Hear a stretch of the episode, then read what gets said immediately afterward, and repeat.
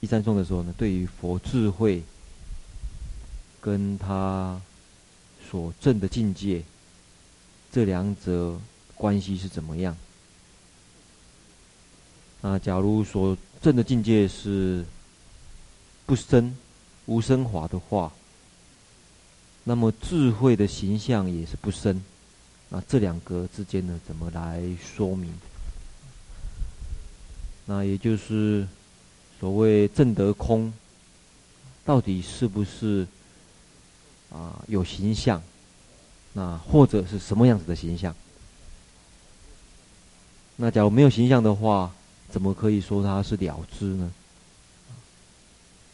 这是第三个颂产产生的一个问题。那上礼拜谈到，在入中论里面对这样一个问题呢，做第四颂的回答。那今天要看的是一百四十二页第五颂，因为假如没有知道这件事情，那么知道的人。说法的人，怎么来说明呢？那这个颂跟一百四十一页的第三颂是有关系。一百四十一页，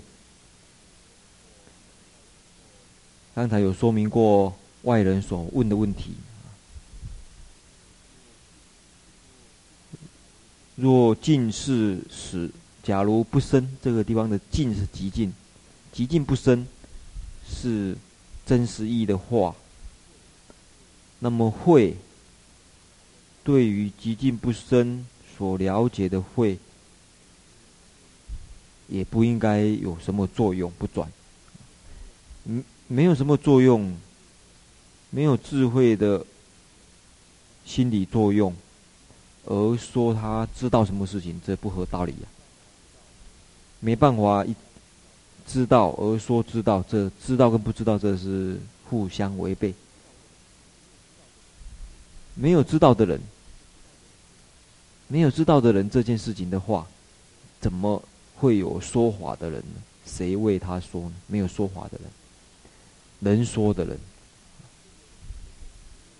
这是这第三颂的问题之一。那这个谁为他说？就说法的人，或者说能说的人。这是在一百四十二页将要说明的第五颂，啊，百福所感受用生呢，用这个颂呢来回答。这是我们今天要开始说明的第一个颂啊。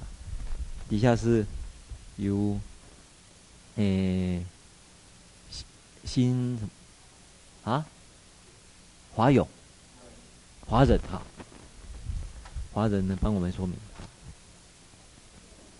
百福所感受用生。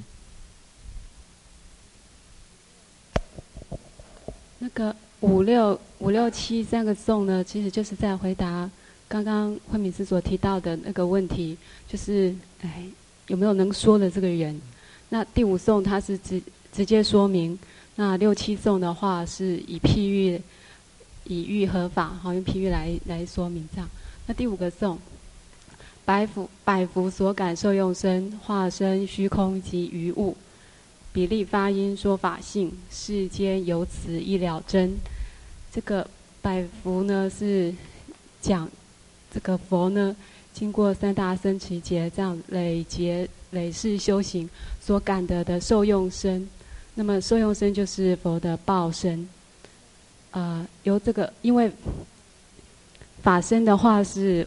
离言说，然后罪即寂灭，那法身没有办法，没有办法这个说法，所以这边讲的，说法是由佛的报身啊，以及报身所所所加持的化身，还有呃所所加持呃佛力所加持的虚空，甚至其他的事物上面呢，也都可以说法。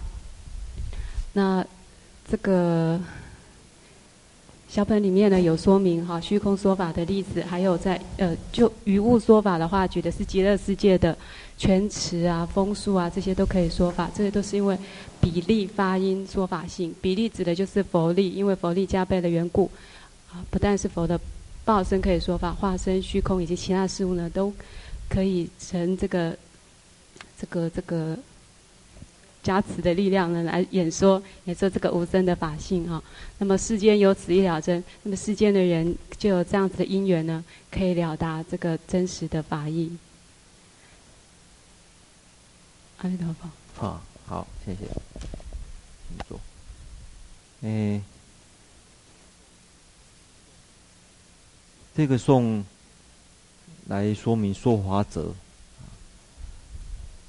哎，证到圆满境界，那说是极灭，那极灭怎么来说说法者呢？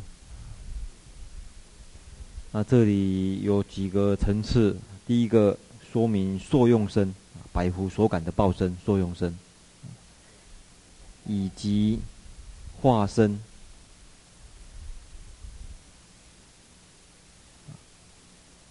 以及跟这个化身有相关的，因为化身有种种可能性。化身之力啊，在诶、欸，请看对照一下大本四百一十三页，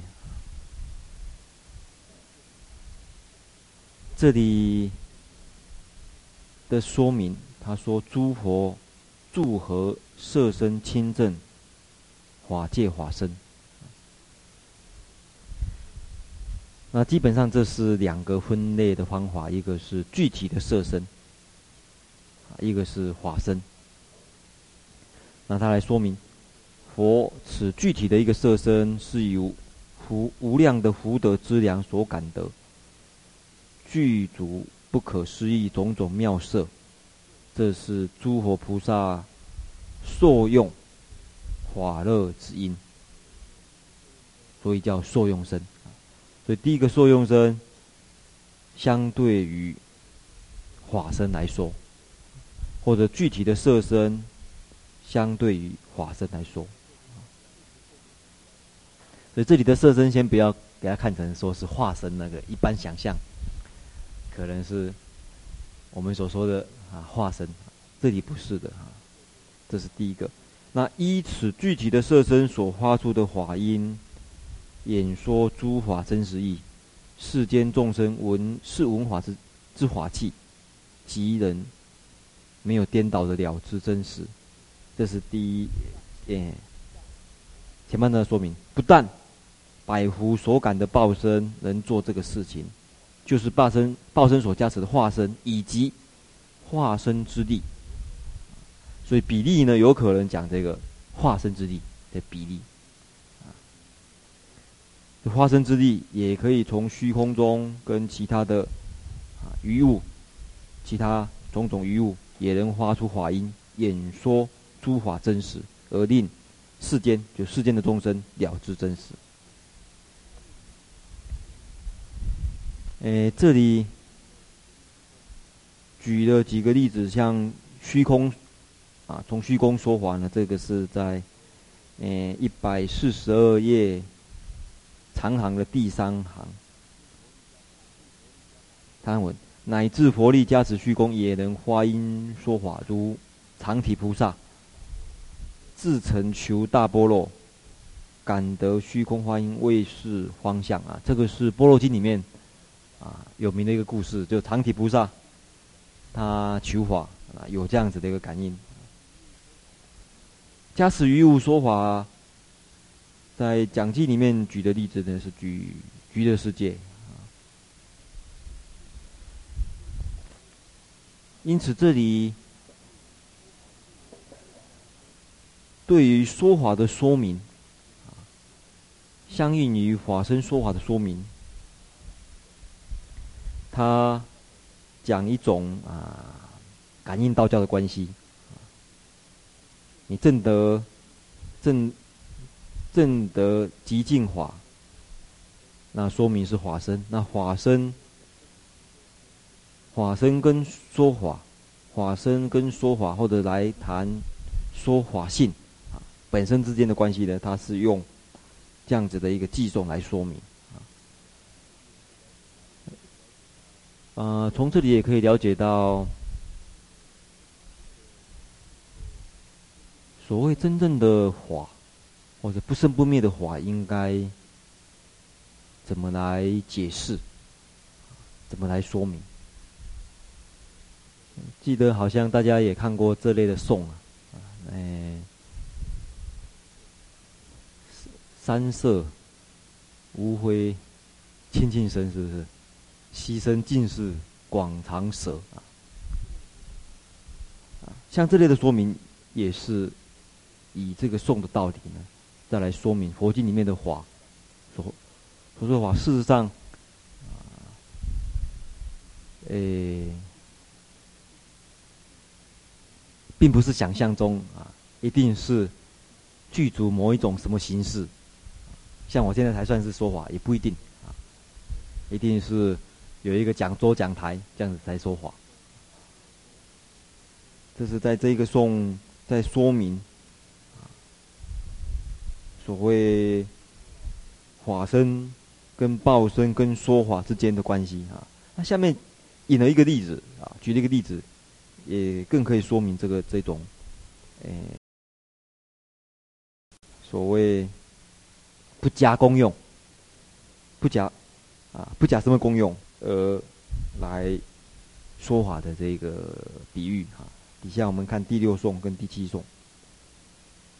哎，第六颂，如具强力诸陶师，经久极力转机轮，现前虽无功用力，旋转仍为平等因。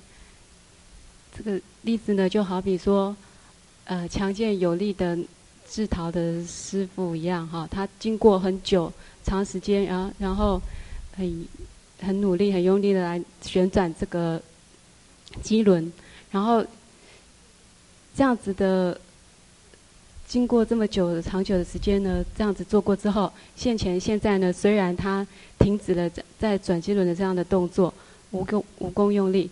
可是这个机器呢，还是继续的旋转，仍然可以作为制造平波等器具的这个因缘。那第七个颂就是配合起来，同样的道理呢。佛住法性身，佛虽然证入到这个最极正正彻证法身法性，那是最极灭的。现前现前虽然没有功用，可是他。因为他从前呢发的大愿，以及众生现在善根成熟的缘故呢，那事业恒转不思议，他可以任运来度众生。就是阿弥陀佛。嗯，好，这里用了一个比喻，就是陶师在做陶器的这个比喻。我不晓得大家有没有看过啊？这个。制陶的这个过程，现在台湾也比较流行这个制陶，所以有很多窑开放给一般的人去参加哈。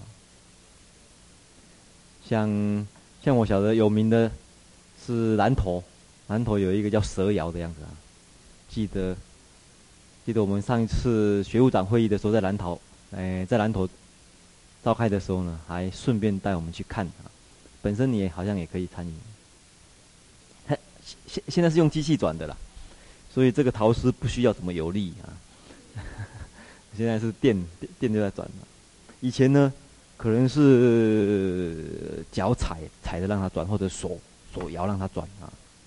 他因为要做一个瓶子，你把这个小时候或许我们想象这个瓶子是怎么做的，是把它。这样手手这样子把它弄起来，不是，它是借着那个转的力量啊，转力量的，然后手去扶它，然后靠着这个旋转力量的手跟舌头配合呢，把它做出不同各种的这种形状出来，所以它不断的在转，不断的在转。然后像它转的中，首先一块泥土，然后呢，他手放在这里，然后一他脚一直转一转的话，它就形成一个圆形出来，那或者形成一个洞出来。那或者你要让它中间稍微凹下去的话，它就停在这边，然后一直转着转，它中间凹下去。这个很古老的一个技术，在啊，这种制陶的是一个很古老的技术啊，而且在几个古文明里面都可以发现，很多古文明都可以发现。因此在一些考古学所发掘出来的，就可以找出很多陶器。那当然，这是人类在开始使用器物来讲，这是很重要的，因为你需要水，水的话就要水瓶。所以在器物来讲，水瓶，水瓶这是一个很很早很早很古老很需要的这种器具。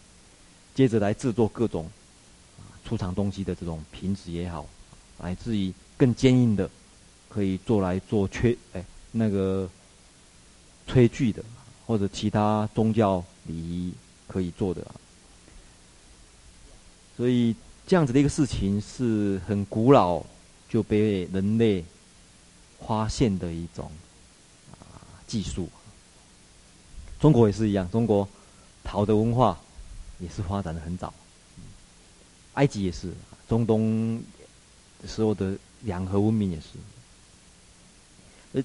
像这种比喻，影响很多啊宗教的这个说明。想在那边做泥土，做做做做，做出一个很多东西出来。像这样子的一个事情，西方的宗教啊的来源是产生于中东两河文明，所以在很早的两河文明。像犹太教的传说，犹太教传说以后就演变到记载的这个圣经的演变到后来的基督教的圣经，里面记载人也是这么做出来，泥人是泥泥土做的，人是泥土做的这个观念，事实上是可能从这种制陶的这个过程当中，发现很巧妙的可以做出任何任何东西，人可以做出各种各各种器物，就想象上帝也是这样子啊。好比那个制陶匠一样，印度的古民来说明创造万物啊，大梵天在创造万物，也是用这个制陶来做说明，所以这种比喻很古老就被引用了。大家有没有看过？有机会，莺歌应该就可以看得到了，不一定。他来说明这个，呃，在制陶过程当中，一开始你要用力啊，用力就让它旋转旋转旋转到一阵子不用用力了，你手就赶快去赶快做你所需要的的东西。所以就经久极力转轮转转机轮就讲这段时间以后，嘿，开始要做的时候啊，那以前没有机器，你开始手手转转转转转转转转，然后赶快哎做。等到没有力量的时候，又再开始转，就利用那个余力再来做的时候，他来说明，现前虽然没有公用力，没有人在，没有人在手摇了或者脚脚摇的时候，这个时候旋转啊，人为那个作品的一个原因，他用这个比喻来说明，以前虽然有功用，现在没有功用，那个余力没有功用的余力呢，还作为平的因。如是，同样的，佛住法性身，啊，住法性身，啊，法性讲不生不灭啊。现前虽然没有功用，但是由于众生，众生善根成熟，以及佛的愿力，这两个，啊，这两个因缘，感应道交，而可以横转啊，不可思议的度化众生的事情。那从这里可以看得出来，佛说法是很自然，啊，很很自然，或者说众生去体会法，去学习法，是一个很很自然的一个啊因缘和合的事情。这是第六颂跟第七颂的这个说明。那我们接着看，呃，第八颂，换人了，净魂所知。阿弥陀佛。那在开始，呃，解释下文寄送之前呢，首先我想先做一个概略性的叙述，我想这样子大家比较，嗯、能够清楚的了解。嗯、第八颂，第八颂到第十八个偈颂呢，是在说明佛身的功德。那这里是谈到法身、受用身跟等流身。那法身是第八个偈颂，受用身是第九个偈颂，那等流身是十到十八个寄送。那还要补充说明一点的是。嗯，佛圣论的问题呀、啊，它是起源于佛涅盘之后，那佛弟子对佛陀的怀念，那么一直到了部派时代，大概在西元前三百年左右，那么嗯，才有这个对佛身啊，佛圣论这个议论的产生。所以，如果部派分化的越多，那对佛身论的看法。跟定义啊也就不同，甚至连这本小本跟大本，也就是月称跟呃宗喀巴大师对这三身的诠释也有一些出入。不过在这里是主要是对等流身他们两个诠释的有一点点不同。那在这里我是以宗喀巴大师的为主。嗯，不过。基本上我们都知道，法身是体，受用身是相。受用身也就是所谓的报身呐、那等流身是用，等流身也就是所谓的化身。嗯，我们知道是由法身出报身，由报身出化身，所以。报身也可也可以称为法报身，那么化身也可以称为法化身。嗯、那我们现在就开始来看第八个偈颂。尽粉所知如干心，诸佛法身最极灭，尔时不生亦不灭，由心灭故为身证。嗯，有一句话说：诸佛法身非是身，以慧为身。在第八个偈颂呢，是把佛的智慧呀、啊，用火来比喻。那火能够烧尽干心、啊，所以说佛的智慧能够尽焚所知。这个所知是指一切的细论跟分别影像。所以佛的智慧呢，能够尽粉一切的细论跟分别影像，好比火能够烧尽干心一样。诸佛法身最极灭，所以这个智慧呢，是不生不灭的，是实相真如离体的表征啊，它是暂然不动的，所以我们把它称为法身。诸佛法身呢，都是如此，是极灭无为的。尔时不生亦不灭，尔时是指，也就是指法身啊。那法身是不生不灭、无形无相、离言绝力的。嗯，那么诸佛在，嗯，接下来看，由心灭故为身证。那么既然法身它是极灭啊，它是不生不灭、无形无相、离言绝力的。那么，诸佛在名言地，这个是就是在世俗地当中，怎么那怎么来安立的证明这个法身呢？为身证。唯有依报身啊，来安立证明。阿弥陀佛。嗯，好。诶，在讨论佛地的时候，接着这第八颂开始呢，就谈三身啊，也就是来说明，当我们皈依佛的时候，因为。你学佛啊，任何一个佛教徒学佛啊，开始从皈依佛开始。你皈依佛，以佛为师，把佛当成对象；或者你念佛，也是以佛为对象。你将来，诶，讲说随火出家，或者跟着佛学，都是以佛为对象。但是这个对象到底是什么？那到底是你大殿所看到的呢？还是你书本上所看到的呢？还是你想象的呢？所以佛身对于一个佛教徒来讲是一个重要的问题。你所知道的佛是什么？你所认识的佛是什么？大家也常常听过这样一个故事哈，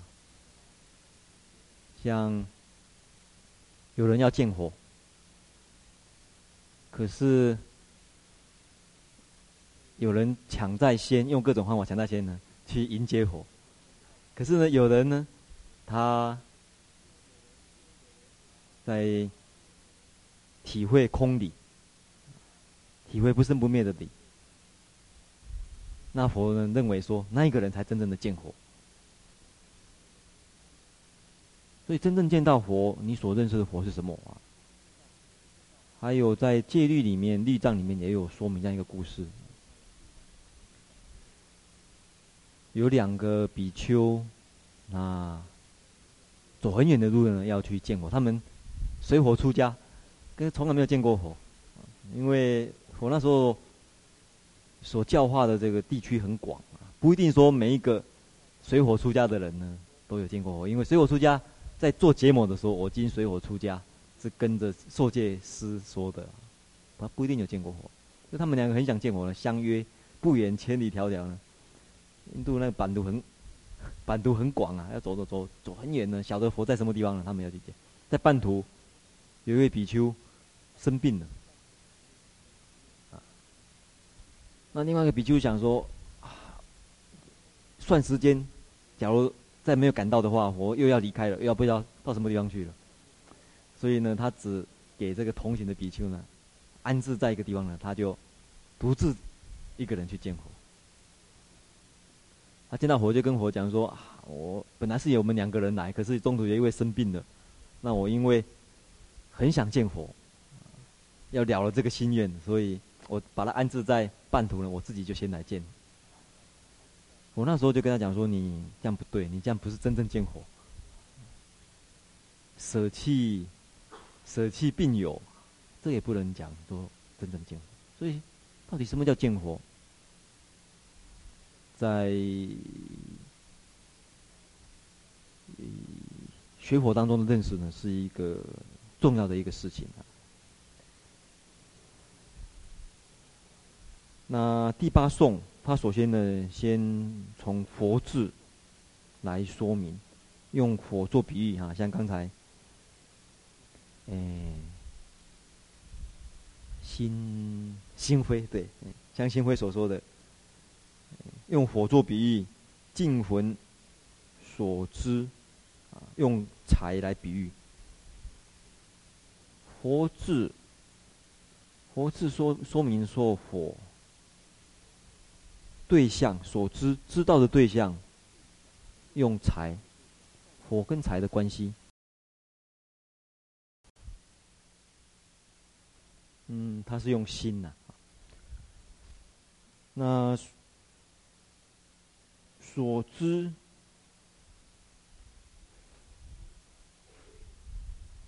在。四百一十四页，大本一百四四四百一十四页的导数第三行，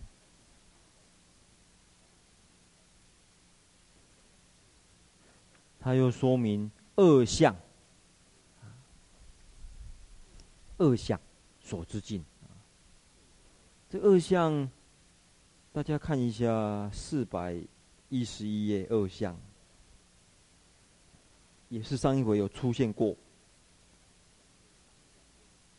四百一十一页的第一行，人之所知个别二相而知，这是第一讲啊，二相。再来一二三四五六七，第七行，有心净二相显现，予以拔除错乱二相的习气。所以你在你认识的过程当中。有一种错觉，认为有实在的人知跟所知，有实在的人知跟所知，这是一个很先天的错觉。那佛智去了解的时候，事实上是好比火跟心之间的关系，哎，是把它把这个错觉泯灭消除，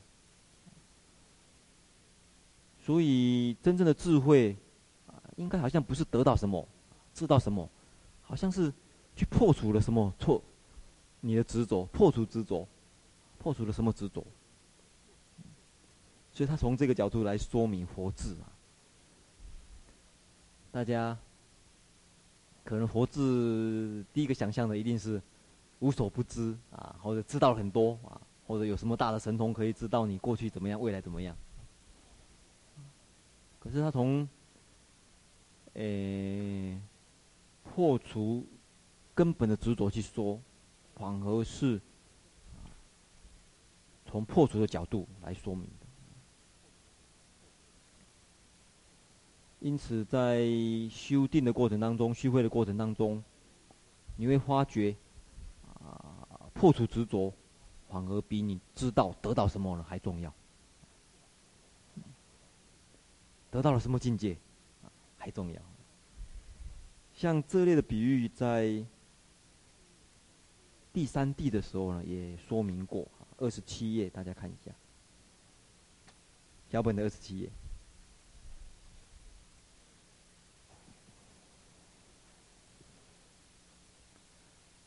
要背二十七页，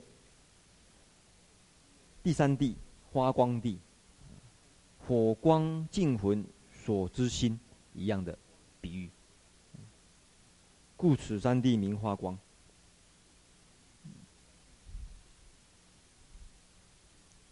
那这里的说明讲所知所知与所知境所起的法爱定爱火光混比，如魂心故。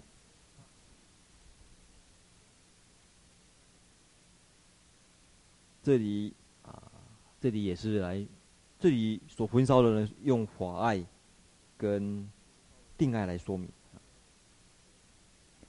那后面呢，用二相，二相人人之所知二相。你认为有一个知道，实在能够知道跟所所知道的啊，对来说。所以因此，佛智事实上，人之所知呢，并不是你想象中啊那样子的对立关系。去除这种规。呃，对立关系以后，去除人之所知的这种对立关系以后，诸佛法身啊，最极灭。这里就说明法身了。尔时不生也不灭，因此啊，为报身正。这是这个颂的这个说明。嗯。这是第一个颂，我们看第二个颂，受用生，第九，第九颂，这边的，你可以找。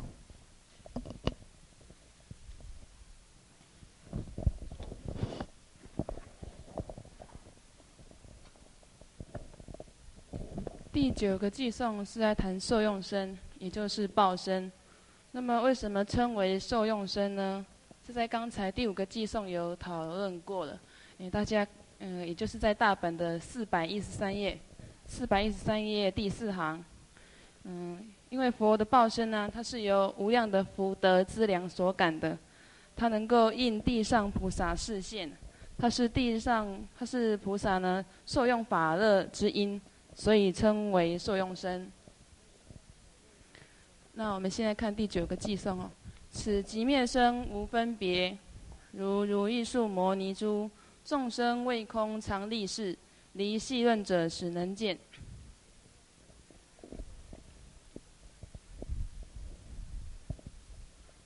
此即灭身呢，也就是也就是指报身呢、嗯，大家可以看一下大本四百一十五页倒数第二行。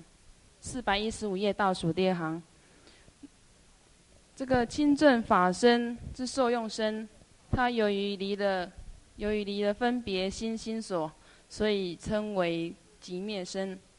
那此身虽无分别，仍然他，但是他仍然能够，嗯、作为利益众生之事，如如意树摩尼珠，大家可以看小本。一百四十四，一百四十四页第一行，嗯，好比呢，三十三天的如意树，跟龙王顶的摩尼珠，能够随众生福业所感呢，然后令五欲所需随意自治。那佛的受用身，也就是报身呢，它跟如意树跟摩尼珠一样，能够不做功用，然后随机，然后应缘为众生说法来利益众生。众生未空常立事，所以只要众生未空，佛为了一切众生啊，他会长久住世的来利益有情。离细润者始能见。嗯，佛的报身啊，他的身相是无量庄严啊，我们凡夫没有办法见，所以这里谈到离细润者始能见。离细润者是指见到位的菩萨，见到位的菩萨也就是地上菩萨，所以他是离细润者始能见，也就是佛的报身呢，他是初地以上的菩萨才能够见的。好，阿弥陀佛。嗯，好。诶，这里是说明受用身哈，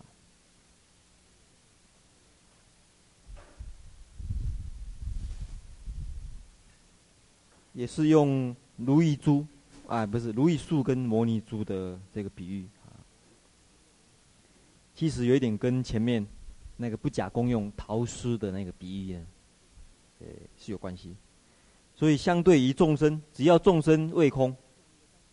他经常会有这种啊感应道教的这个诶利益世间的事情，而像这样子，只有地藏菩萨使人见。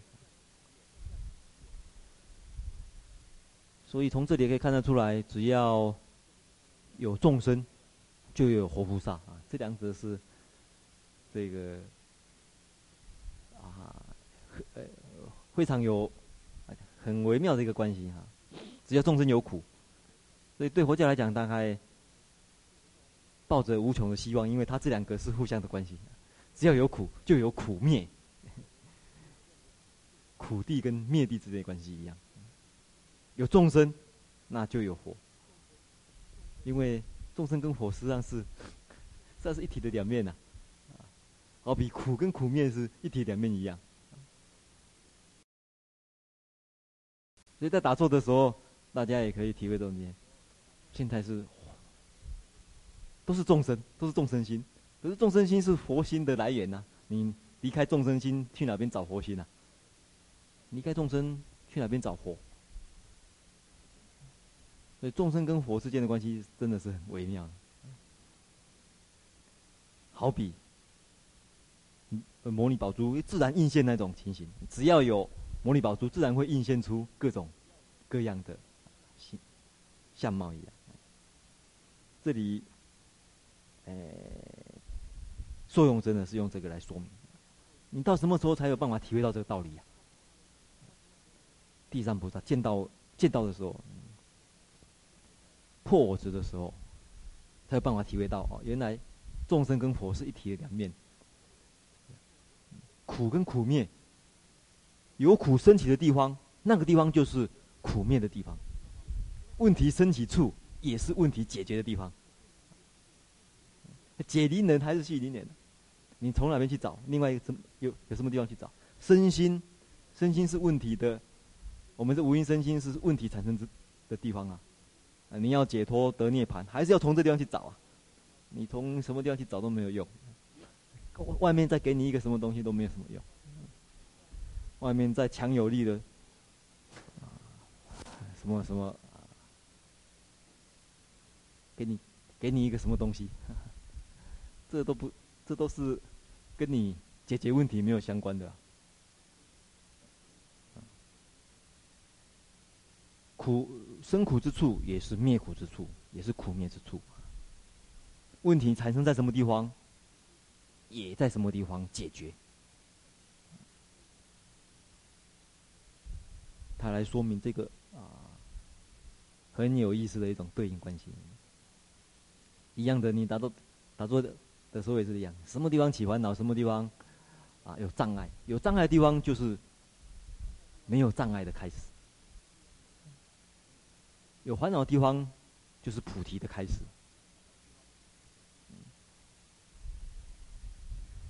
好，第十个颂啊，这是等流生的。第十个颂，十一个颂啊，接着这个关系，接着十二十二颂。接下来看第十个颂，第十个颂是在讲等流生。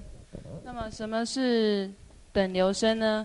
请大家看大本的四百一十六页倒数第五行。四百一十六页倒数第五行，由佛的法身离了离受用身，也就是报身之外呢，所起的化身呢，也就是由法报法身报身所等流出来的，所以称为等流生。能人于一等流生。能人就是指佛，佛于一等流生，嗯，也就是说佛的等流生，同时现诸本身是。嗯，本身是这里有两个角度可以看，一个是本身之事，也就是指本身，那还有一个可以说是本身与本事。那在第十。这个寄送一直到十三个寄送，我把它看成比较属于第一种本身之事。那十四、十五、十六这三个寄送，比较属于本身跟本事都有的，这是我自己的看法，不晓得对不对？那么佛的等流生呢，它能够同时现诸本身事，能够同时现往昔生中一切诶往昔生中之事。自身虽已久千灭，虽然往虽然往昔往昔生中之事已久千灭，已经过了很久，人了无杂现一切，在大本的这个是把它写为明了，明了无杂现一切。虽然嗯本身之事已经过了很久了，但是佛他仍然能够。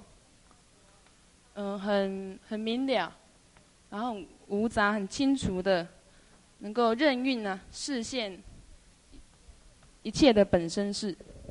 那个。嗯，好。呃，首先说明啊，等流这个词，等流对什么来说的？相对于什么？某一个事情。到这个地方之间的关系有两种可能性，一种是等流，另外一种晓得吗？星辉？有没有人晓得？好像有人讲了啊？哦，一说对，是哪边传出来的声音呢？虚空，这个。这个是已经证得法性的哈，大家也看得可以看得出来，等跟异这个是不同的，异所变异而所会产生变异，所以一所的关系是一个因果关系，从因到果，产生变异而所，像从性质来看。我们众生造善因，造恶因，啊，所得的果是什么果？就结果来看，没有善恶啊，中中性的，性质都不一样了。造了善恶啊，善恶行，造了善恶的行为，所感得的果报，这个果报是中性的。这这个是从性质来看就不一样的，时间来看也不一样，时间也有可能空间也会不一样，时空都会产生变。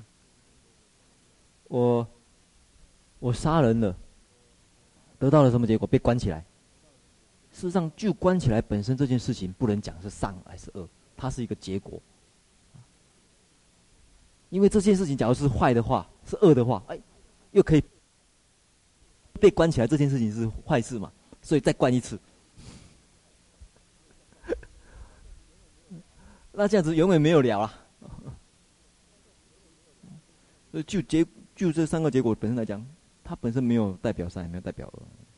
一样的，我行了行了善事，得到好报，得到一个什么报？这个报本身没有善恶。假如还有善的话，它还代表善的话，那我永远就不用再做任何善事了。根据这个好，不断的又在升息，就下去了。所以就就就这个报的结果本身来讲，没有善恶。所以大家不用轻易去讲说，哎，哦，你这个这辈子这么胖啊，过过去一定是 这，或者这辈子身体有长战，过去一定是怎么样？你一定要把它推演成善恶的时候，这是这是不公平的。就本身这个结果来讲，一样的一个人生在贫民窟，这个报来讲没有什么善恶。所以这种关系是一种叫异所的关系，等流就不一样，啊，等流同样性质，善恶过来还是善恶，来说明这个善恶这种情形。所以两者这个演变的关系呢，有可能是异所关系，有可能是等流的这种关系啊。像善的心法，善的心法。延伸善的心法，这是这是一个等流的关系。善念善念的相续，恶念恶念的相续，这是等流的关系啦。那他也是用等流身来说明，化身跟报身之间不是因不是这种异所关系。报身本身是百福所感，它是一个善的结果，从这个善的结果延伸出来的。善法等流的关系，好比好比一个灯光，一个诶，好比一个灯，它本身是亮的，然后延伸出来的光明，照出来的光明，等流关系，它是光明呐、啊。然后借着这个光，用镜子又再反射过去，也是光明，都都同样性质都没有变，都是光明的光明。这个灯光产生黑暗，这个就不一样的个的情形，不是那个关系啊，所以他在说明等流，事实上有在说明，事实上是同一类善法所感的，或者功德所感的这个关系延伸出来的，来说明这个化身，这是第一个。而现这个本身是为什么要现这个本身是呢？为什么？新辉要不要讲一下为什么要生现这个本身是？